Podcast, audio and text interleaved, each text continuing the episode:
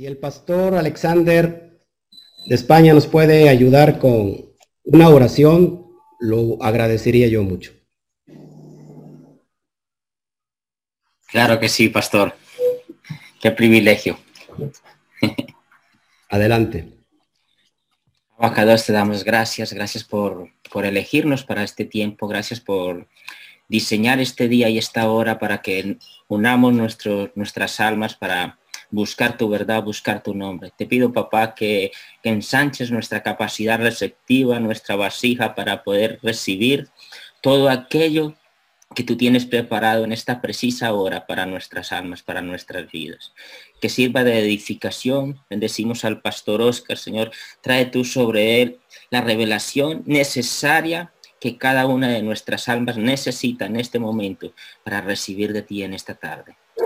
Gracias, papá, por cada persona que ha dispuesto su tiempo, eh, que ha apartado sus quehaceres para, para conectarse con este, con este vibrar eterno, con esta luz, con esta dimensión, Señor.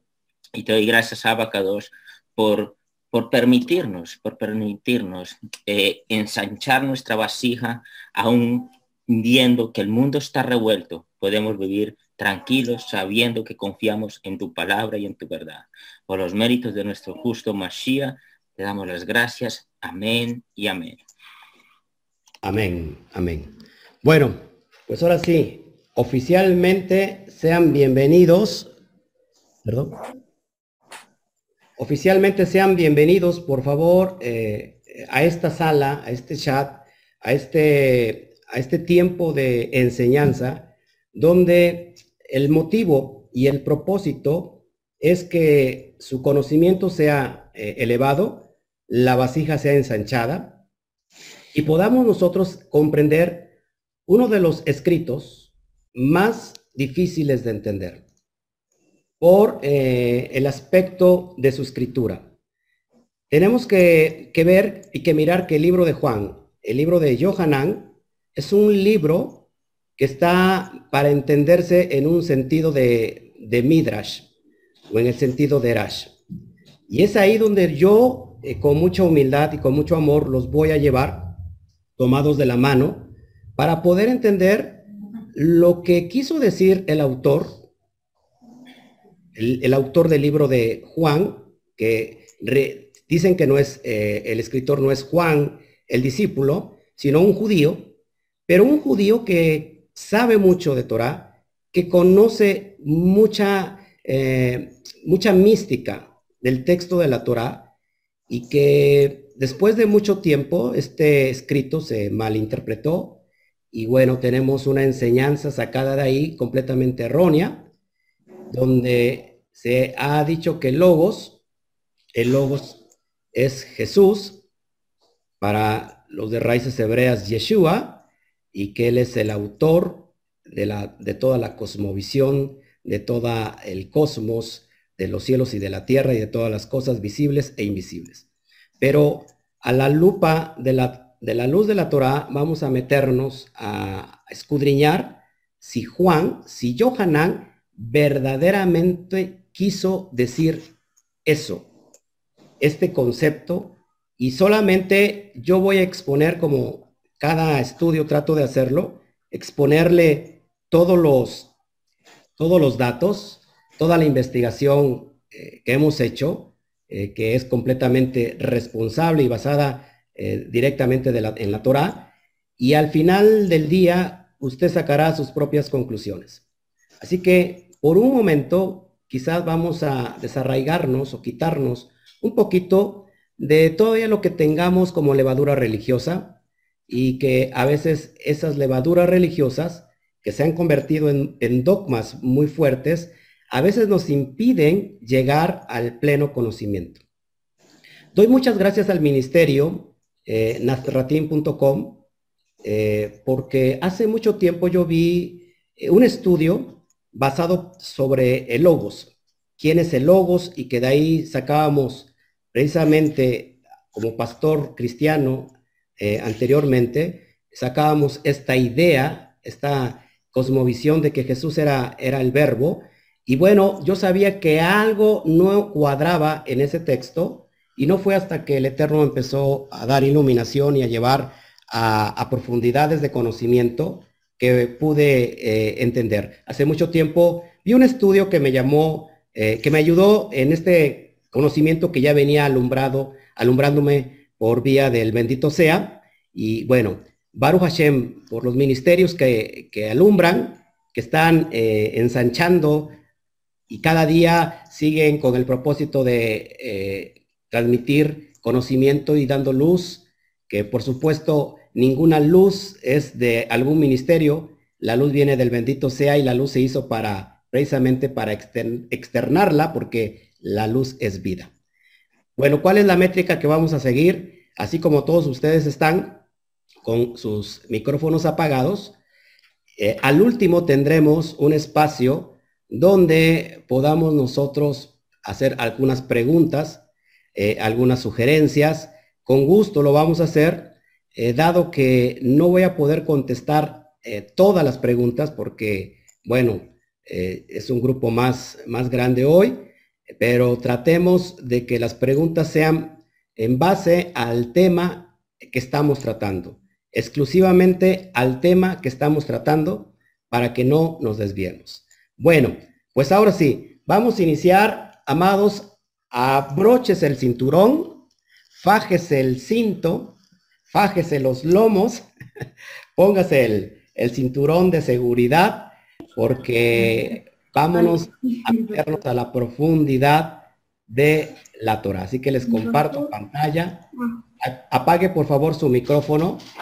Bueno, amados hermanos, pues hoy tenemos este importante tema que durante mucho tiempo lo anuncié y lo anuncié y mi esposa me decía que parecía yo disco rayado y así como estaba anunciando el, el seminario, de las 22 letras hebreas que nos vamos a meter a profundidad.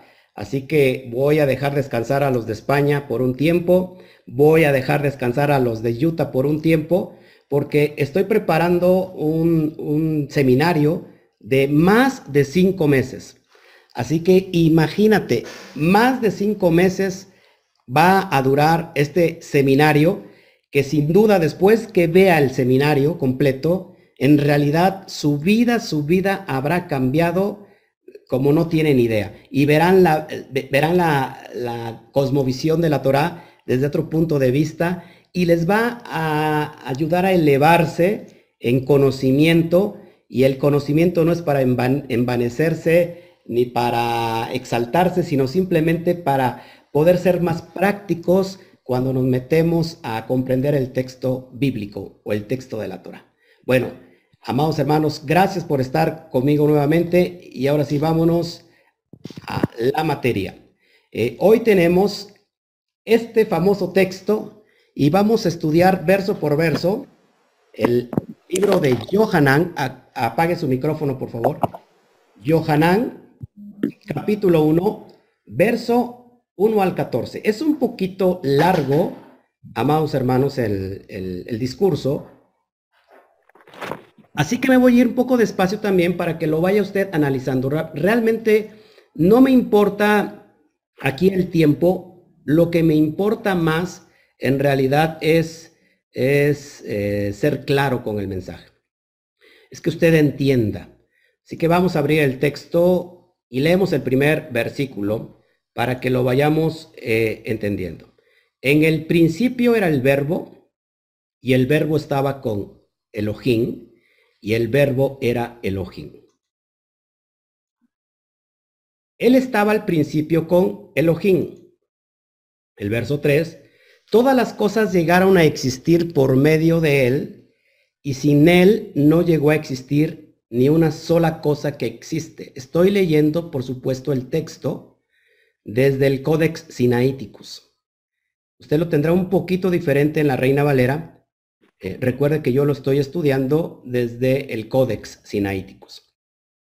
Así que leo nuevamente los tres versículos. En el principio era el verbo, y el verbo estaba con Dios, y el verbo era Dios.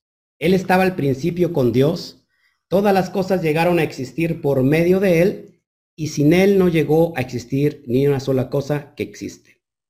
Cuando leemos los tres primeros versículos, eh, como que está muy claro que el verbo del que se está tratando eh, es aquel que estaba inherente a Dios y que por medio de ese verbo, como un personaje, en realidad verbo es un adjetivo, no un personaje, eh, verbo es un mérito, no un personaje, pero cuando nosotros lo leemos en este sentido literal, y si nos brincamos al versículo 14, dando eh, el, contexto o la interpretación de estos tres versículos, o de los, del versículo 1 hasta el 14, y, y leemos el versículo 14, y dice, y el verbo se hizo carne y habitó entre nosotros, y vimos su gloria, la gloria como del unigénito del Padre, lleno de gracia y de verdad. Así que cuando nosotros leemos literalmente el texto, pues nos queda muy claro que ese verbo, que ese verbo es un personaje y que Juan, por supuesto, está hablando de Yeshua y que ese verbo se manifestó en carne y vivió y habitó entre nosotros. Así que, pues claro, queda muy claro que entonces Yeshua es el verbo y es el que creó todas las cosas. Esto es lo que salta a, primera vista, pero nos estamos olvidando de un sinfín de detalles, que es impresionante todo el, el badaje de información que tiene este, estos versículos. Y para eso es la charla del día de hoy. Así que Baruch Hashem. Bueno, pero antes que, que iniciemos, tenemos que usar la lógica, aunque sea por un momento. ¿Y por qué digo esto? Porque mucha gente quiere estudiar textos que son lógicos de entender, pero que curiosamente no usamos la lógica para entender el texto. Y terminamos espiritualizando un texto. Terminamos forzando un texto que no quiso el autor decir algo que nosotros estamos tratando de insinuar. Eh, ¿Se vale filosofar un texto? Sí se vale filosofar un texto, pero recuerden la regla es no perder el sentido peshat.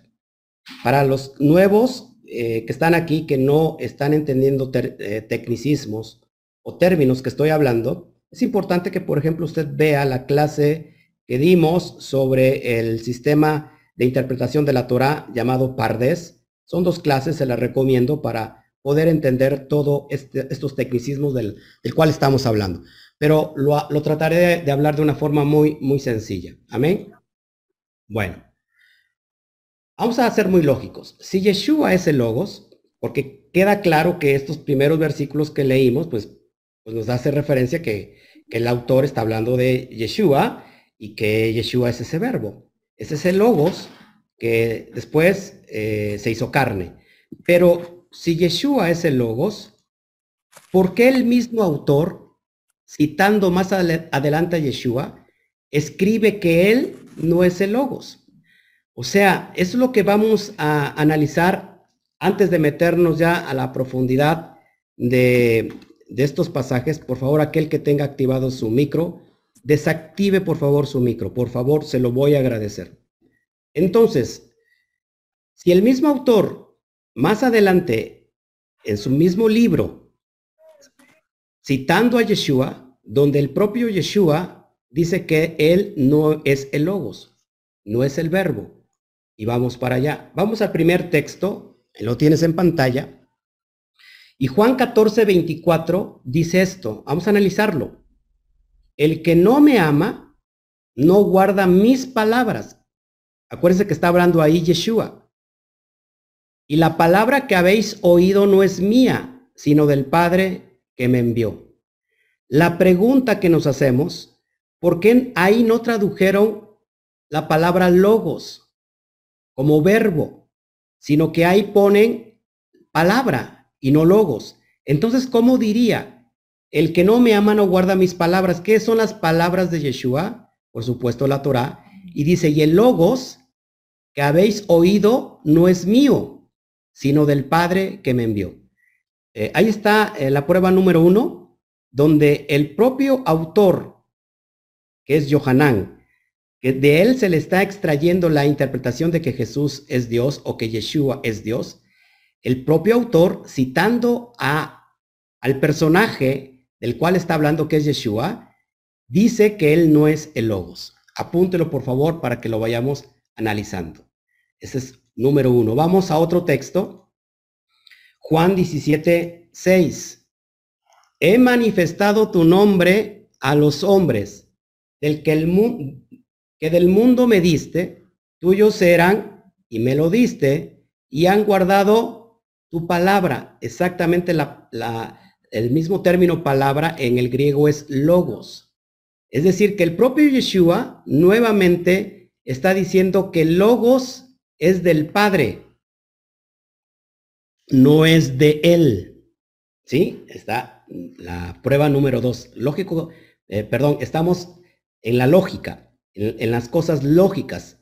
Eh, esto, por supuesto, aunque ya es fundamento para echar abajo la doctrina eh, unicitaria o la doctrina de la divinidad de, Yeshua, como el Logos, solamente con estos dos versículos pues echamos abajo esa condición, sin duda vamos a meternos a la profundidad. Otro texto que me llama también mucho la atención, ahí mismo, estoy, acuérdense que estoy citando el mismo libro de Juan, de Johanán. Juan 8:55 dice, pero vosotros no le conocéis, mas yo le conozco. Y si dijere que no le conozco, sería mentiroso como vosotros. Pero le conozco y guardo su palabra. Nuevamente, haciendo alusión que Logos es del bendito sea, de Hashem, de Elohim. Dice, guardo su palabra.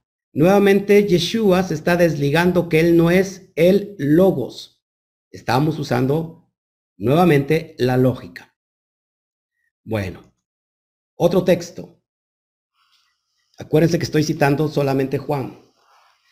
Juan 10, versículo 35.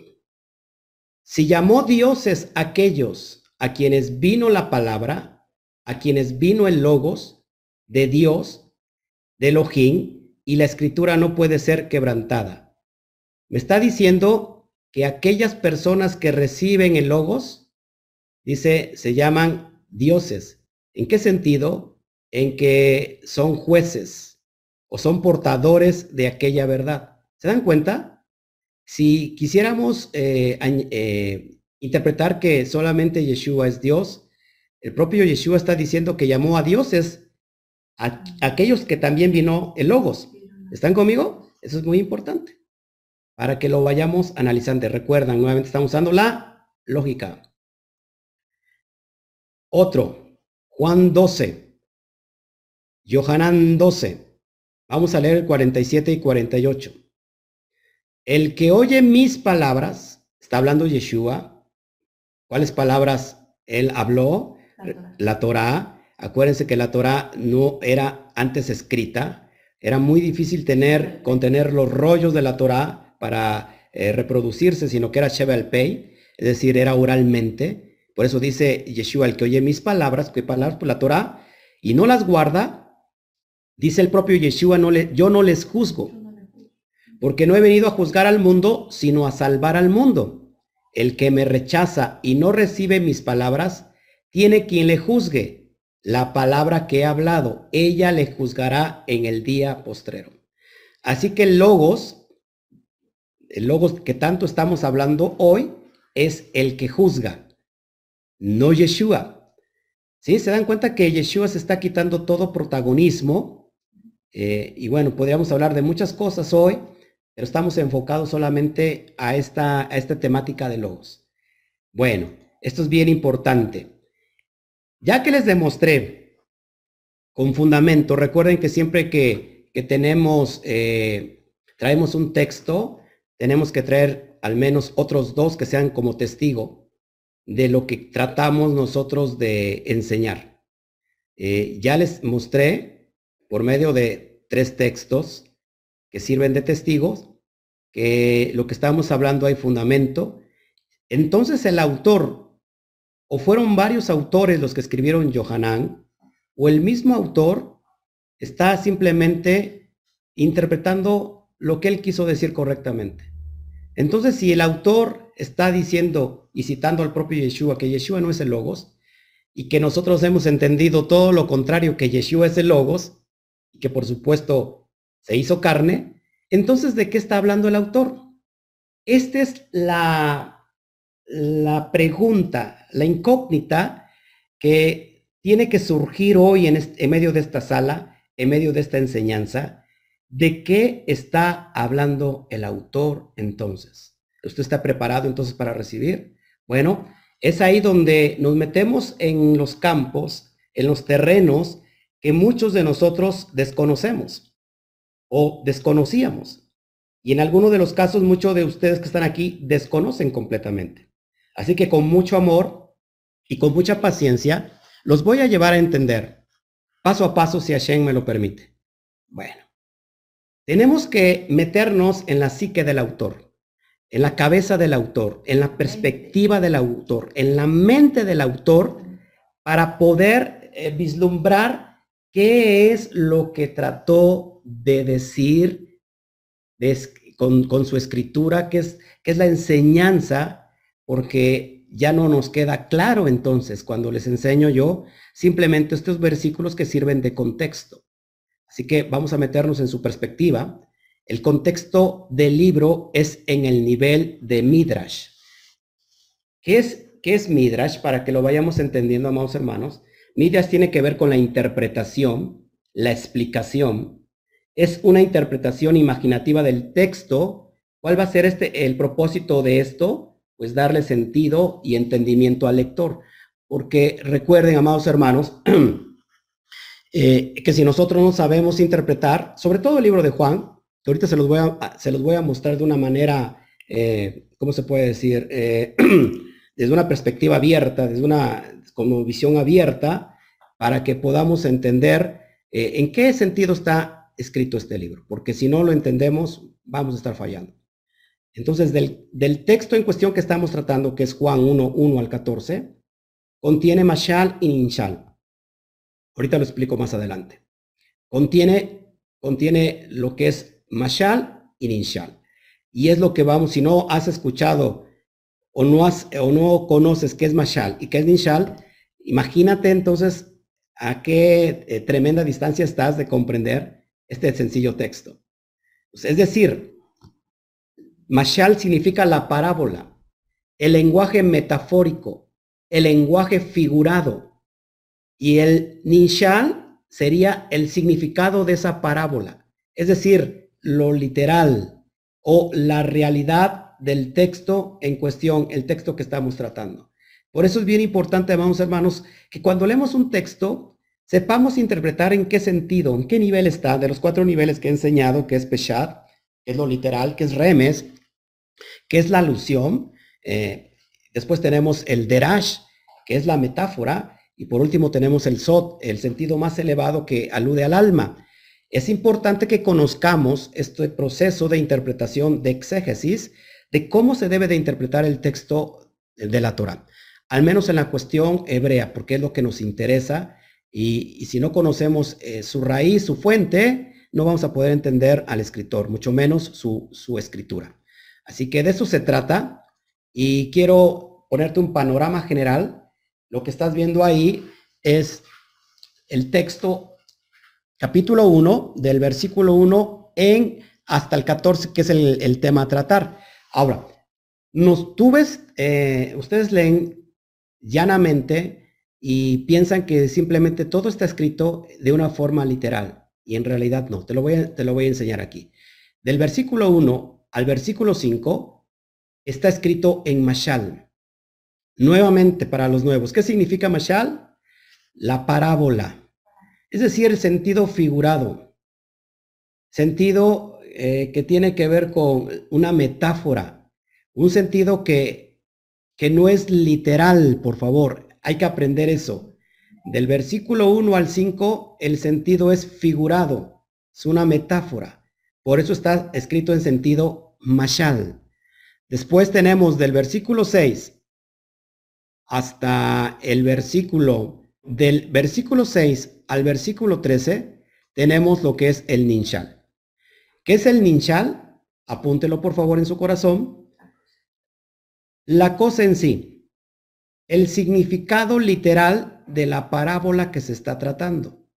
Por eso hay que saber eh, diferenciar en, en, los escritos, sobre todo el libro de Juan que está escrito del sentido remes hasta el sentido sot, pero que su escritura básicamente se establece en el sentido derash, en el sentido, en el tercer nivel de exégesis de interpretación del texto de la Torah. Así que esto es bien importante que lo vaya apuntando. Nuevamente del 1 al 5 tenemos Mashal, que es la parábola, y del 6 al 13 tenemos el Ninshal, su significado de esa parábola. Y por último, el versículo 14 está en sentido mashal, es decir, en un sentido figurado. Así que para que vaya más o menos visualizando un panorama eh, de lo que es todo el texto que estamos analizando hoy y que ya lo vamos a ir eh, escudriñando eh, versículo por versículo para que lo vayamos entendiendo. Es un proyecto que me llena de mucho amor para poder enseñarlo.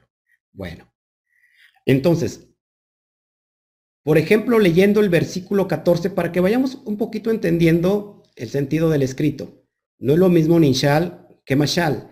En español no es lo mismo parábola que el significado literal de la parábola. Recuerda que una parábola es una historia, ya sea imaginada o sea una historia real. Por ejemplo, el hijo pródigo, el hijo pródigo es una historia que posiblemente no existe, pero en su sentido literal le está dando sentido a la Torah. Es decir, que la historia del hijo pródigo es para, es una parábola para darle significado a que el pueblo de Israel que se dividió en la casa norteña, las ovejas perdidas de la casa de Israel, va a regresar a un día a la casa de su padre.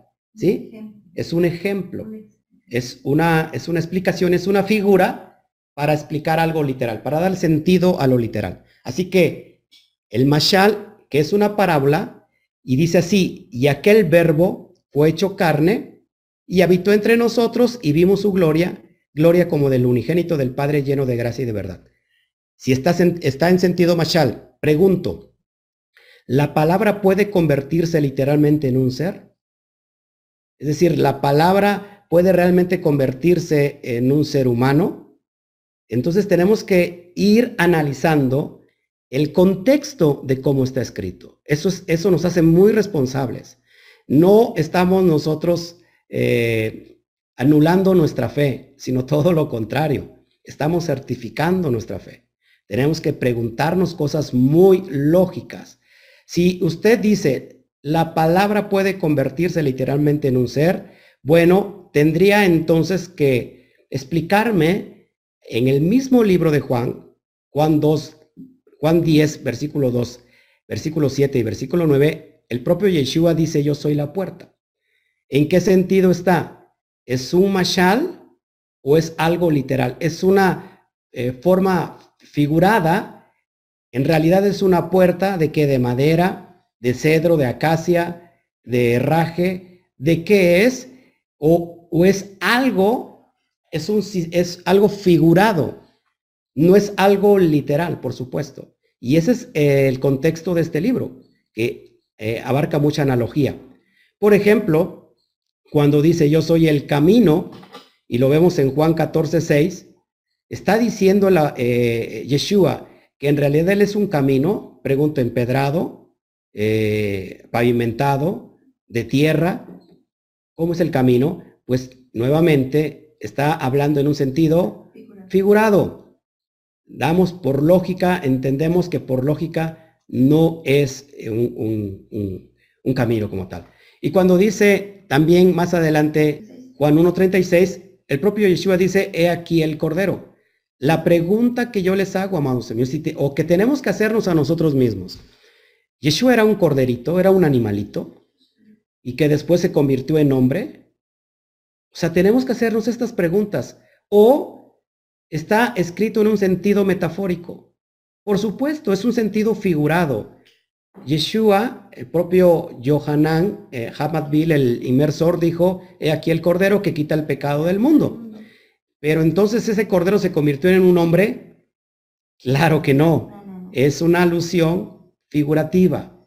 Tampoco ese camino, cuando dijo Yeshua, ese camino se convirtió en hombre. Pues no. La puerta que vemos, cuando él dice yo soy la puerta en tres veces en el libro de Johanán, en realidad esa puerta o ese árbol se convirtió en un hombre, pues no, es un sentido figurado.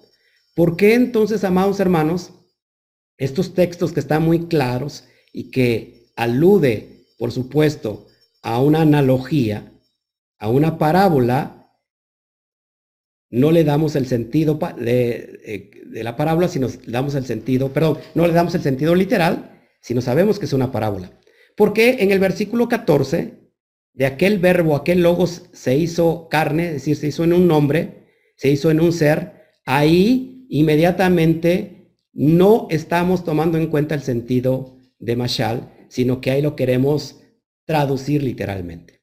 Bueno, ya desde este punto de vista, amados hermanos, tenemos los fundamentos importantes y necesarios para enseñarles que el dogma que se extrae precisamente de, este versículo que alude a que Yeshua es el Logos y que el Logos es pues el creador del universo. Muy importante que nosotros podamos entender esto, amados hermanos, porque después me voy a, meter en la explicación profunda de, de, quién, de dónde se extrae este pensamiento de Logos. Eh, Filón, de Filón de Alejandría, que fue un judío filósofo, completamente eh, helenista, bueno, se extrae eh, mucho de esta idea de que Yeshua es el logos, influencia también de Platón. Platón tiene que, sacó que el logos es el demiurgo, un creador, un artesano que creó las cosas aparte de la divinidad y que de todo esto que te estoy comentando, sin duda Orígenes, también de Alejandría, acuérdense, eh, ese, ese pensamiento de Filón, ese pensamiento platónico, impregnó a los padres de la iglesia como orígenes de Alejandría, por ejemplo, Ambrosio de Milán y Agustín de Hipona. Eh, así que es bien importante que quitemos todo esto que estamos analizando y ahora sí, nos vamos a meter a la profundidad de, las, de todas las cosas para poder ya darle sentido. Vamos al primer versículo. En el principio era el verbo y el verbo estaba con Elohim y el verbo era Elohim. Para esto tenemos que meternos a la mente del autor para ver qué es lo que está tratando de enseñar. El autor hace referencia al relato de Bereshit. El fundamento que está tomando Johanán para dar estos argumentos o estos fundamentos que tienen que ver con una parábola él se apoya en el relato de Bereshit o de Génesis, principalmente en los primeros versículos, es decir, Génesis 1 al capítulo 3. Eh, muy importante esto que, lo vayamos eh, conociendo. Aquí me equivoqué, realmente es el Bereshit 1.3, desde donde parte toda su cosmovisión de Johanan. El autor nos empieza a relatar el primer, la primera expresión creacional. Es lo que está haciendo referencia en su mashal, en su parábola, para después darle eh, el significado, la interpretación de, sobre Yeshua. Vamos a, eh, por eso dice Bereshit allá Hamamar, en el principio era la expresión, es lo que, a esta expresión que les voy a enseñar, es lo que el autor realmente eh, está haciendo hincapié. Y para eso, bueno, tenemos que abrir eh, esto que para nosotros eh, está en un término muy, muy alejado y que por supuesto, de acuerdo a la cosmovisión occidental, pues no entendemos. Pero lo que quiso decir realmente Johanan en el principio fue la expresión, Bereshit allá amamar, y es lo que vamos a ver a qué expresión. La palabra logos, que se puede traducir como palabra eh, del, griego logos, en hebreo puede ser dabar y en arameo puede ser menra. Pero en realidad eh, está haciendo eh, alusión a la expresión creativa. Te lo voy a demostrar.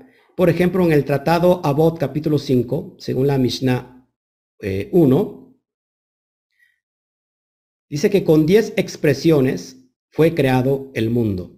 Bueno, en el Tratado Abot capítulo 5, la Mishnah 1 del Talmud, se dice que con 10 expresiones fue creado el mundo. Acuérdense que cada vez que vemos 10 expresiones, sobre todo en el texto del capítulo 1, cuando dijo Bayomer Elohim y dijo Elohim, esas son expresiones creadoras. Y hay 10, eh, según eh, la cosmovisión judía, hay 10 expresiones con que fue creado todo el mundo. Esto está lejos de nuestra comprensión porque lógico, eh, no lo conocíamos, no lo entendemos y resulta que cuando desconocemos todo esto, pues eh, escapamos de, este, de, esta, de esta interpretación. Así que en hebreo es Basará, Mamarot, Nibra Haulam, 10 expresiones y, y, el autor va a hacer eh, énfasis en la primera expresión, que es donde tiene que ver la luz y qué es lo que tiene que ver la vida, que más adelante el autor lo extrae. Así que vámonos para allá. Entonces, ¿de dónde se extrae? ¿De dónde se extrae, perdón, que al principio existió la expresión? Porque mucha gente va a decir, no, es que ahí dice que es la palabra, ahí dice que es eh, eh, eh, la, la dabar. Bueno, pero te voy a enseñar que de dónde extraemos o de dónde se piensa que el autor, de dónde se extrae que al principio existió la expresión. Bueno, vamos a enseñárselo y para eso es este, esta clase. Antes de crearse los cielos y la tierra ya existía la expresión. ¿Por qué? Bueno, porque Adonai habló al principio de crear los cielos y la tierra.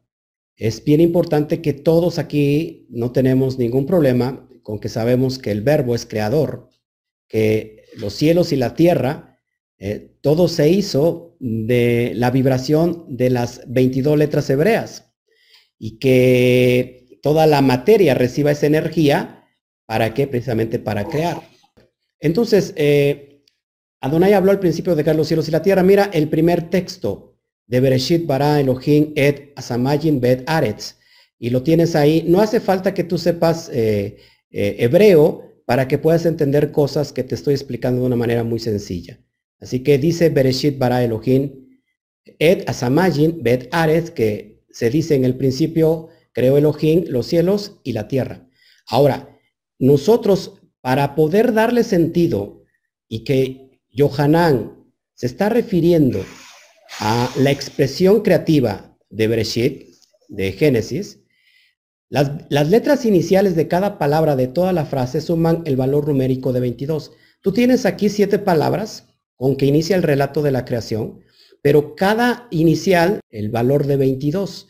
Tenemos la bet, aquí estoy señalando, así como inicia cada palabra, por ejemplo, Bereshit, Bet, Bara, una vez más Bet, Elohim, que es la Aleph, Et, que es la Aleph. Por favor, ¿se puede pagar su micro? Entonces, cada, cada palabra, eh, su inicial de esta frase de Bereshit, Bara Elohim, Samayim, Bet, Aretz, eh, suman 22. Tenemos la Bet que vale 2. Nuevamente se repite la Bet que vale 2. Vaya usted sumando. La Aleph 1. Nuevamente la Aleph 1 tenemos la Hei que vale 5, tenemos eh, la Bat que vale 6 y nuevamente tenemos la, la Hei. Bueno, aquí tienen la suma 2 más 2 más 1 más 1 más 5 más 6 más 5 es igual a 22. Es decir, que esto no lo sabíamos, pero por supuesto que el autor Johanán conoce toda esta cosmovisión escondida que está detrás del texto de la Torah y para ellos es muy fácil de entenderlo y de interpretarlo y está por sentado que de eso se está hablando, de la expresión. Así que, ¿cómo se crearon las cosas, amados hermanos, por medio de las 22 letras hebreas? Así que ahí están las dos, las 22 letras ahí vibrando. Cada letra tiene una energía, una vibración eh, en la materia y eso es lo que crea a partir de la nada. Así que con las 22 letras eh, hebreas, es decir, con el logos, con la dabar, o bien con la expresión, es cómo se crean las cosas. Así que Johanán está haciendo alusión a, la expresión, la expresión primaria creacional. Esta, en esta expresión hay vida. Así que vamos a tratar este tema porque todo se trata de luz y vida para poder entender el texto de Yohanan. Y es precisamente en la expresión de sea la luz, que en hebreo es Yehior, es donde el autor se basará para aplicar su interpretación mashal, es decir, la parábola, para después traerlo a su ninshal. Es decir, de la parábola a lo literal. Es decir, va a dar una parábola y lo va a traer, va a traer su significado literal. Y la expresión primaria a la que Johanan está haciendo alusión es a la expresión eh, Yehior. Y ahorita lo vamos a, mirar. Pero para entender esto, que mucha gente pues no lo entiende, no lo puede clarificar. Elohim es un recipiente de Yud Bat Lo que es Elohim, amados hermanos, es una vestidura es una vasija, es un cli eh, del bendito sea, de Yud Kei Bat para crear, y ahorita te lo voy a demostrar, así como el mundo también es el recipiente de Elohim, es decir, que el mundo es la manifestación de Elohim. En gráfica lo vas a entender mejor. Ejemplo, tenemos ahí la palabra hebrea, kli Yud Kei Bat Kei, que significa recipiente de Yud Kei Bat Kei. El recipiente de Yud Kei Bat Kei tiene valor gemátrico de 86. Ahora, el recipiente de Yud Kei Bat Kei es Elohim. Ahí estás viendo la palabra hebreo Elohim y la gematría de Elohim tiene un valor de 86. Estamos entendiendo entonces de todo esto que está escondido, que está en, el nivel remes y que lógico que lo leemos en sentido literal y no lo podemos entender. Entonces, la vasija de Yud Kei Bat Kei es Elohim. Elohim vale 86, pero a, a, su vez Elohim tiene otra vasija. Entonces, Kli Elohim o recipiente de Elohim va a ser vale, vale 146 en su gematría y el recipiente de Elohim no es otra cosa que Olam. Olam es mundo y la palabra Olam, que se traduce como mundo, vale 146. Igualmente que el recipiente de Elohim. Así que todo esto es para que podamos entender lo que se avecina, porque sin esto no vamos a poder absolutamente nada. Eh, creo que más más de uno hoy en esta, en esta sala eh, desconocía esto, ¿no? Y decía, ¿de qué se trata esto? Bueno, pues así es. Estamos hablando de recipientes. Estamos hablando que la expresión es un recipiente. La expresión es un recipiente creacional. Y ahorita lo vamos a entender. Es muy importante. no se apuren a apuntarlo. Recuerden que lo estoy grabando. Entonces se concluye que la expresión, en hebreo es mamar, es un recipiente. Recipiente en hebreo es kli. Entonces la expresión es un recipiente de qué? De creación. Por ejemplo, tenemos aquí nuevamente kli, mamar, es decir, el, el recipiente de la expresión. Y vamos a traer su valor gemátrico que es 341. Es lo que vale la palabra recipiente de la expresión. Por favor, apaguen sus micrófonos. Ahora, el recipiente de la expresión son las tres letras madres del Aleph Bet, es decir, del alefato hebreo. También Aleph, Men y Shin juntas valen 341. Por favor, si pueden apagar su micro, se lo voy a agradecer. Estamos en cosas ya muy, muy profundas y quiero toda su atención y no quiero que nada nos distraiga. Entonces, el recipiente de la expresión son las tres letras madres del alefet, del alefbet. ¿Por qué esto se ve sobre todo en el Sefer Yetzirah, en el libro de la creación y en la mística judía, que cada letra de estas tres letras madres, ¿por qué se les llama letras madres? Porque tienen que ver con eh, el universo.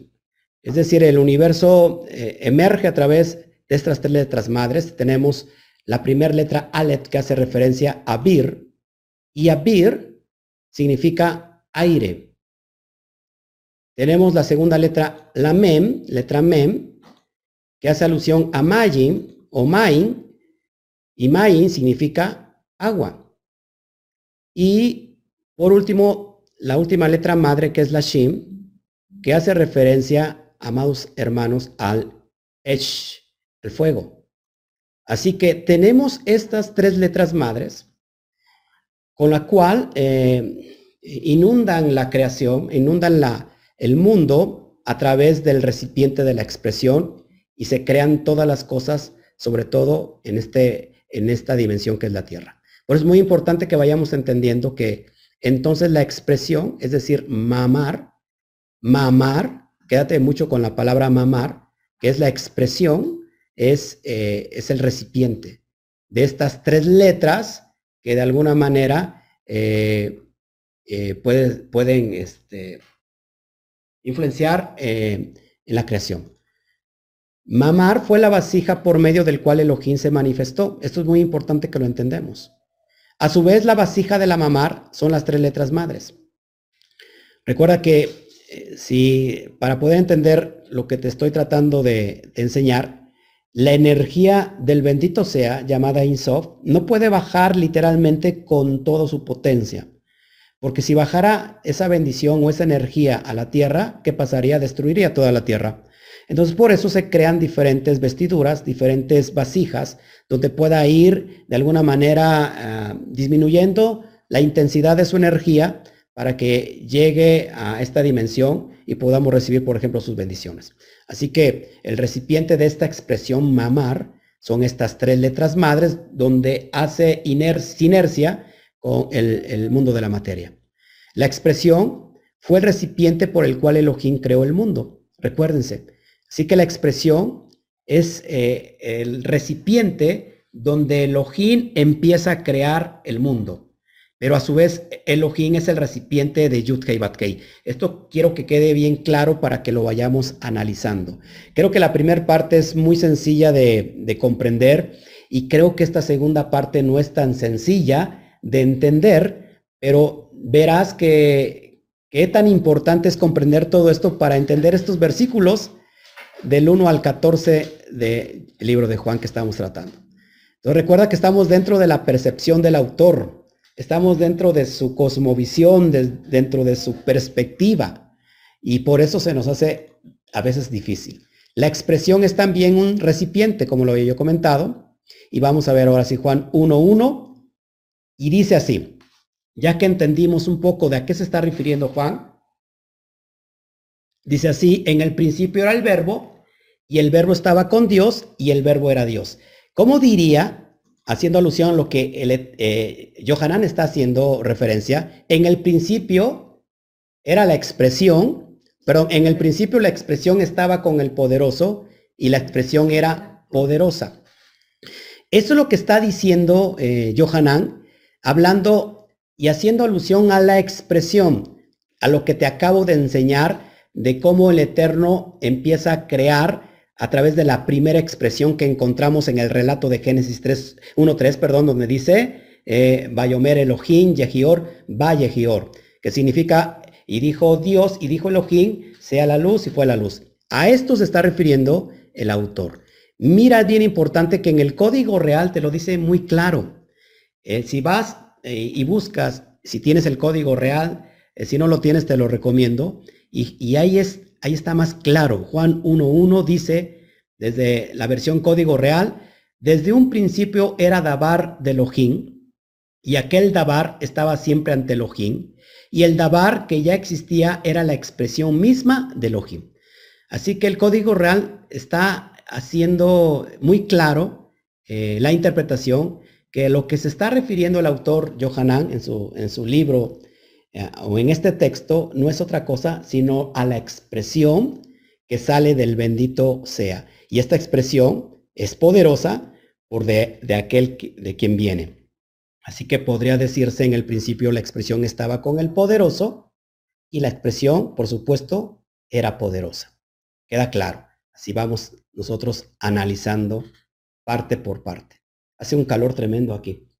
Así que Vamos al segundo versículo. Él estaba al principio con Elohim. Él estaba al principio con Elohim. ¿De qué estamos hablando? A ver, amada hermana, eh, esposita, ¿de qué estamos hablando? ¿Cuál es el contexto a lo que se está refiriendo la expresión? Entonces, ¿cómo podemos leer el versículo 2? Él estaba al principio con Elohim. La expresión estaba al principio con Elohim. ¿Queda claro? Por supuesto. Ya se va entendiendo. Pues estaba al principio con el poderoso. Es lo que quiere decir, pues estaba, la expresión estaba al principio con el poderoso. Es decir, el Eterno crea a través del habla, de la expresión, pero tiene que hacerse una vasija para que lo que hable se manifieste en el mundo visible. Exactamente, tenemos que tener cuidado con lo que hablamos. Versículo 3. Todas las cosas llegaron a existir por medio de Él. Y acá pues hace referencia a logos, pero todas las cosas llegaron a existir por medio de la expresión. Está clarísimo. Y sin la expresión no llegó a existir ni una sola cosa que existe, porque todo se hizo a través de la expresión. Verso 4. En él estaba la vida y la vida era la luz de los hombres. Aquí está hablando de un tremendo mashal, de una parábola para darle sentido literalmente que esa expresión que estaba llena de vida y que esa vida era la luz de los hombres, la portaba el propio Yeshua. Y ahorita lo que vamos a entender. Entonces lo leo en lo leo como está escrito, en él está la vida y la vida era la luz de los hombres. ¿Y cómo lo podemos entender? En ella, en la expresión, en la expresión, nuevamente en la expresión está la vida y la vida era la luz de los hombres. ¿Por qué estoy aludiendo que esto es así? Bueno, por lo que te voy a enseñar. Recuerda que nosotros no hablamos si no tenemos un fundamento. En ella, acá lo pongo, fíjate, en ella, en, en, en, cuál ella, en la expresión, está la vida, y la vida era la luz de los hombres. Entonces el autor hace referencia a la primera expresión, Yehior, y hoy es donde vamos a ver por qué está diciendo que en la primera expresión eh, está vida está la luz y esta luz tiene que ver con la vida y es muy importante que lo vayamos analizando y que después, lógico, que lo va a enfocar prácticamente que esa, esa vida o esa luz eh, se hace realidad en la persona de Yeshua, por supuesto. Pero está hablando, ojo, de la expresión. Vamos para allá. Entonces, mira, Bereshit 1.3 o Génesis 1.3 te lo aclara. Y es lo que yo, lo que estamos tratando hoy de enseñar. Ahí tenemos la palabra Bayomer, Elohim, Yehior, Bayehior. Que si lo ponemos al español es Bayomer Elohim, Yehior, Bayehior. ¿Qué, ¿Qué significa? Y dijo, el, y, y dijo Elohim, sea la luz, y fue la luz. Es a esta expresión primaria a la que hace alusión el propio Johanan en su texto. Y dijo Elohim, sea la luz, y fue la luz. Recuerden que, y dijo la acción de hablar. Ahí es una vasija. Y esa vasija recibe luz, que a su vez es vida. Ahorita lo vamos a ver. el autor deduce que en esta primera expresión había vida. ¿Por qué? Bueno, que te lo pongo. Nuevamente, si nosotros no entendemos absolutamente todo lo que está atrás del texto, pues esto se nos hace años luz de poder entender esto. Esta frase de Bayomer Elohim Yehior, Vallejior, que es en capítulo, en Bereshit o en Génesis 1.3, contiene 23 letras. Si tú las lees, si tú las cuentas, tiene 23 letras. Todo lo que habló el autor tiene fundamento, no puede hablar el autor sin fundamento. Acuérdate que, aunque sea una parábola, ¿se acuerdan que no puede perder la parábola o los demás eh, niveles de interpretación? Nunca pierde su sentido peshat, nunca pierde su sentido literal. Así que aunque el autor pueda empezar a, hablar eh, filosóficamente del texto, de, en su escrito, del texto de Bereshit, tiene que tener el fundamento es lo literal. Entonces, ¿por qué dice el autor que en esta expresión había vida? Bueno, muy fácil, porque eh, la palabra en hebreo para vida es hayá, y hayá, en su valor gemátrico consta, eh, el valor es de 23, haciendo alusión a estas 23 letras de la expresión Bayomer Elohim Yehior, Vallejior, y dijo Elohim sea la luz, y fue la luz. Así que hayá significa vida. ¿Te das cuenta? Importante que lo vayamos analizando esto. Quédate por favor viendo un poquito esto para que vayas comprendiendo, porque este es el, propósito de que puedan entender lo que está detrás del texto. Entonces en la expresión, repito, Bayomer, Elohim, Yehior, Beyehior, en esa expresión hay vida. Queda claro. Entonces el autor hace una conexión directa con Bereshit. En ella había vida y la vida era luz. ¿Se acuerdan cuando el texto, lo voy a leer nuevamente, aquí lo traigo, para que vayamos nosotros analizando? En él estaba la vida y la vida era luz. Y la vida era luz. Perdón, el versículo 4 dice, en él estaba la vida y la vida era la luz de los hombres. Así que en esta expresión hay vida, hay luz y hay vida. En otras palabras, la amar, es decir, la expresión, es un recipiente por el cual Elohim envió vida, que a su vez es luz. Y aquí vamos a comprender todas las cosas. Y mira, te pongo las gráficas, me gusta mucho enseñarlo a través de estas gráficas. Que tenemos ahí? Un cli, una vasija, un recipiente. Y este cli es la mamar, la expresión. Aquí esta, esta expresión va a contener lo que Elohim va a hablar para que esto, esta vasija, lo que habla Elohim, cuando dice Bayomer Elohim, Yehior Beyehior, y dijo Elohim, sea la luz y fue la luz, habla y transmite esta expresión para que esta expresión contenga la luz esta luz. Acuérdate que si leemos el texto literalmente de Génesis 1.3, dice, lo voy a leer, y dijo Dios sea la luz y fue la luz. ¿Y de cuál luz está hablando? Acuérdense que esta luz prácticamente no nos está hablando de la luz que tenga que ver con eh, la luz solar, la luz de las estrellas. Está hablando de una luz primaria y que queda claro que desde la mística judía esta luz hace alusión al Mashiach. Es una luz completamente con propósito mesiánico. Ahí es, esa luz es Mashiach. Tengo que dejar claro que Mashiach es una cosa y el que porta la luz es otra. Una cosa es el sentido Mashiach, que es una asignación, que es un propósito, que es una vestidura, y otra cosa es aquel que va a portar la vestidura. Recuerda que eh, Mashiach significa ungido y también David, como los demás reyes, eh, portaron la unción de esa luz.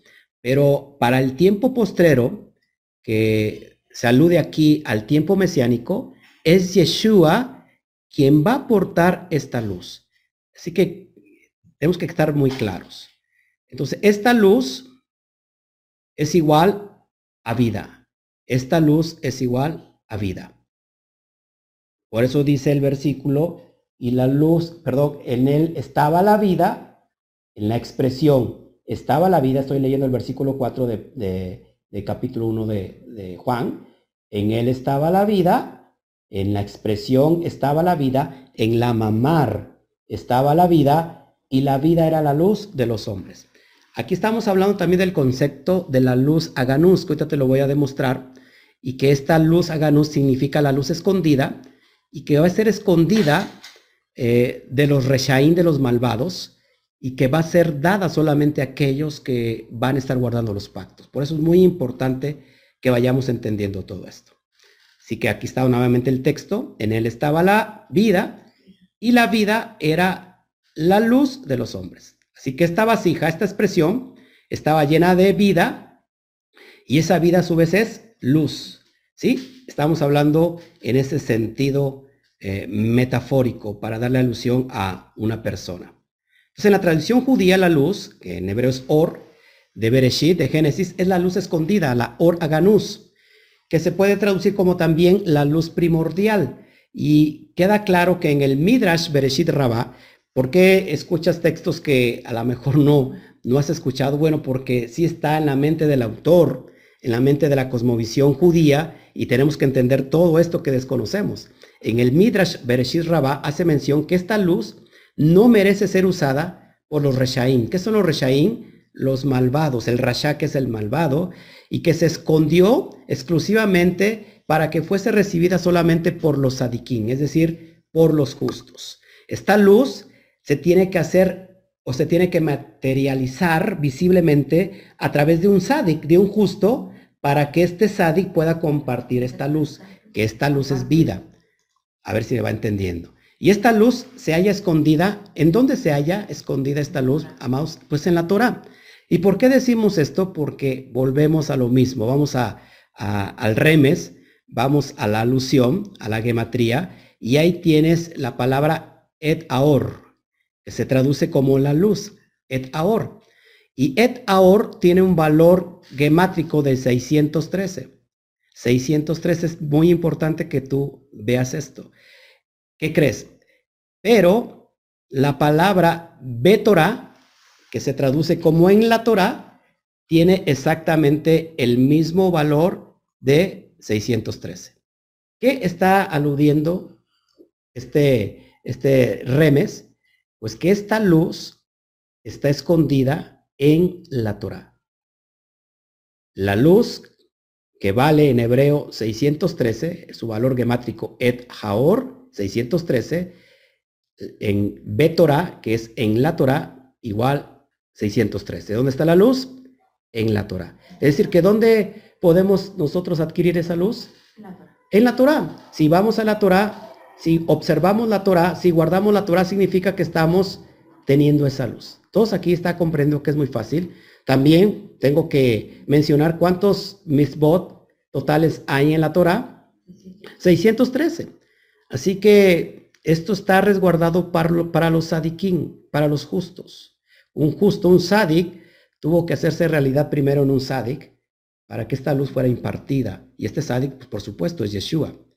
Es por ello que Yohanan llama a esa luz como vida. Estamos muy claros que esa luz eh, escondida, esa luz háganos, está escondida. ¿Y está escondida en dónde? Precisamente en la Torah. Y sabemos que la Torah pues es vida. En la tradición judía, Mashiach representa aquella luz.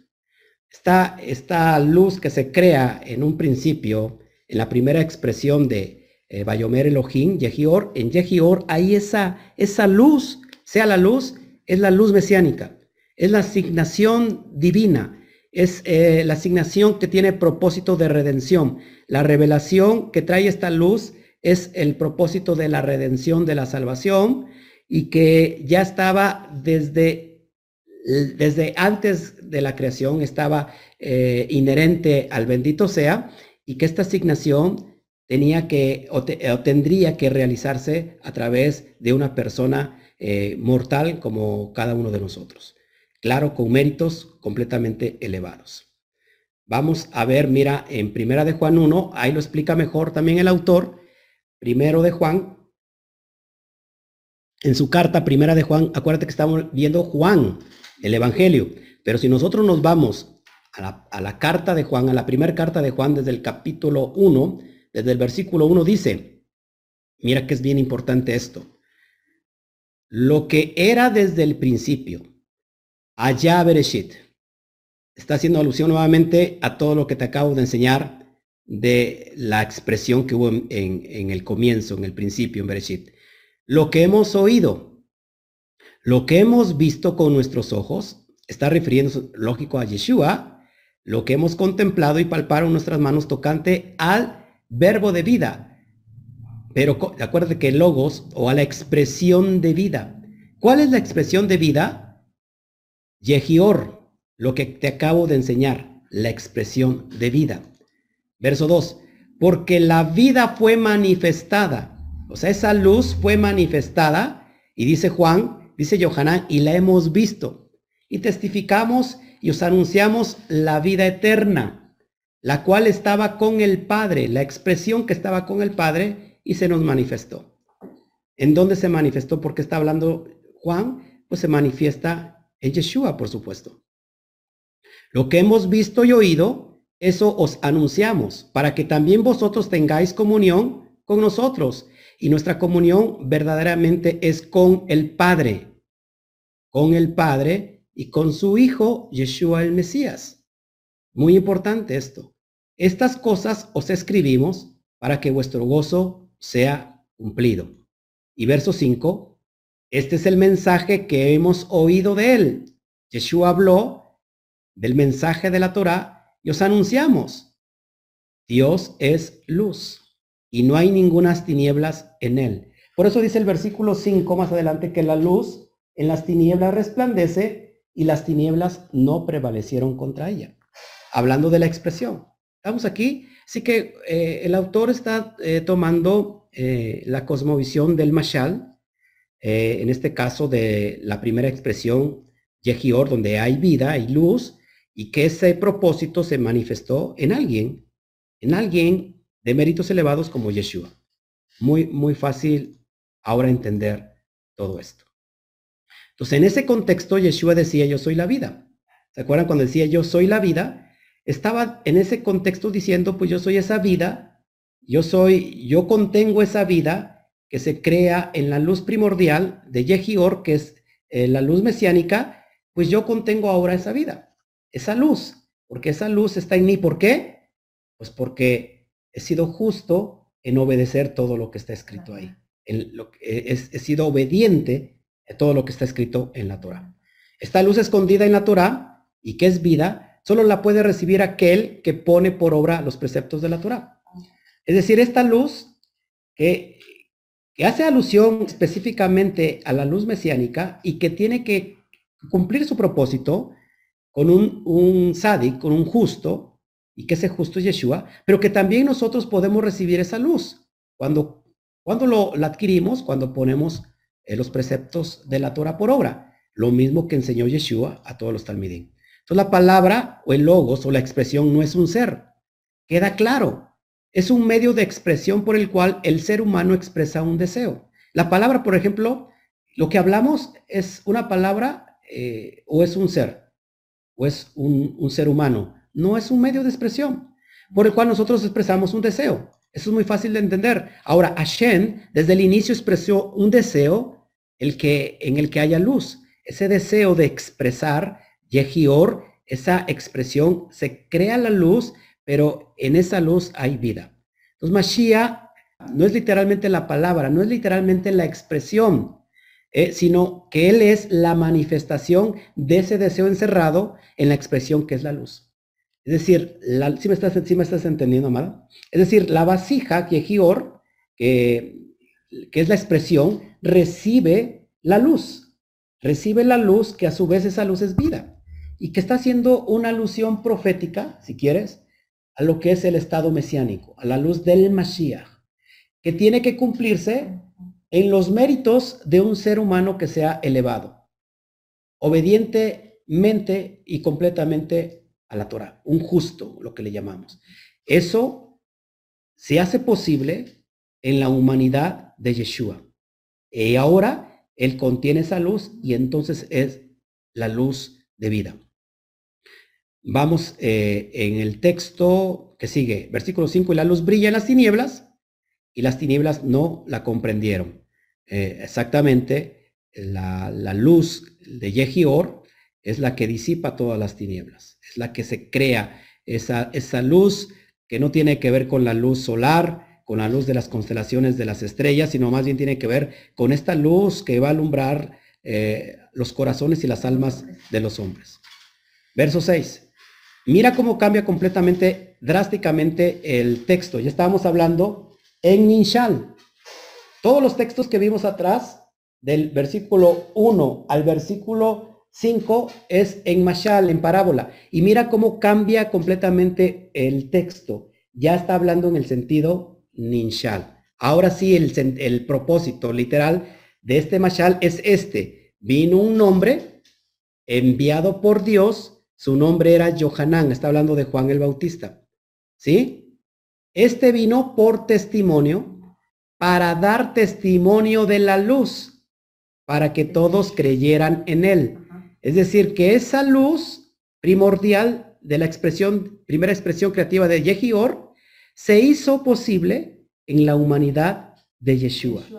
De él viene a dar testimonio, por eso es bien importante. Entonces está hablando en un lenguaje en sentido figurado para que podamos entender que ahora esa luz es visible.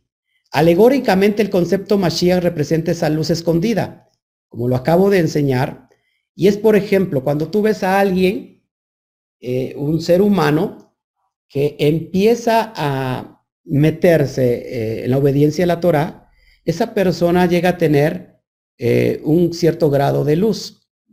¿Sí? Lo que estás viendo en pantalla. Y literalmente esa persona es una persona muy iluminada. Es una persona que alumbra mucho.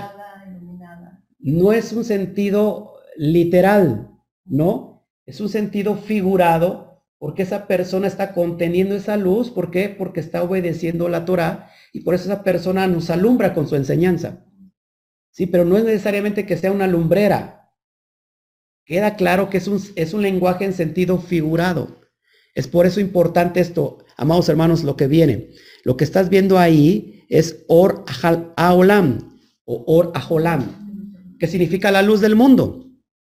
Por eso a Yeshua se le decía, o él mismo decía, yo soy la luz del mundo. ¿Por qué? Porque esto es bien importante. Or Haulam, que significa la luz del mundo, vale 358. La valor de la gematría, el valor gemátrico de Or Haulam es 358. Pero ¿qué crees? El término o la palabra Mashiach, que en hebreo es ungido, vale exactamente 358. ¿Te das cuenta que todos son conceptos figurativos para llevarlos a lo literal? Es decir, esta luz, la luz del mundo, es la misma luz que tiene que alumbrar eh, en, esta dimensión mundial a través del Mashiach, del código Mashiach, porque Mashiach es un código, Mashiach es una asignación y que se va a hacer posible, va a tomar su realidad cuando un justo eh, tenga el mérito para recibir esa luz. En este caso fue, pues, Yeshua HaMashiach, y que hoy también nosotros tenemos esos méritos. Es por eso es bien importante que lo vayamos entendiendo. Pero tú, tú dirás, ¿cómo es posible que yo también pueda tener esa luz? Yeshua mismo dijo, yo soy la luz del mundo. Pero recuerdan que él también dijo, mientras yo no estoy, ustedes son la luz del mundo.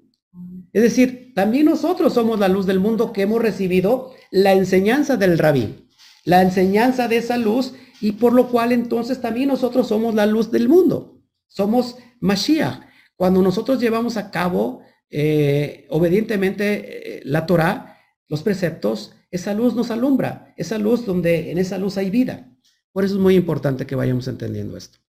Entonces, por el mérito de lo que es esa luz, Mashiach, representa, fue que el mundo se crea, así como por los méritos de Abraham. También en la mística, se, y no tengo tiempo para meterme en esto, porque también por los méritos de Abraham eh, se da la luz mesiánica, no solamente a través de, del concepto eh, de los últimos tiempos, que es el concepto mesiánico, sino también por medio de Abraham.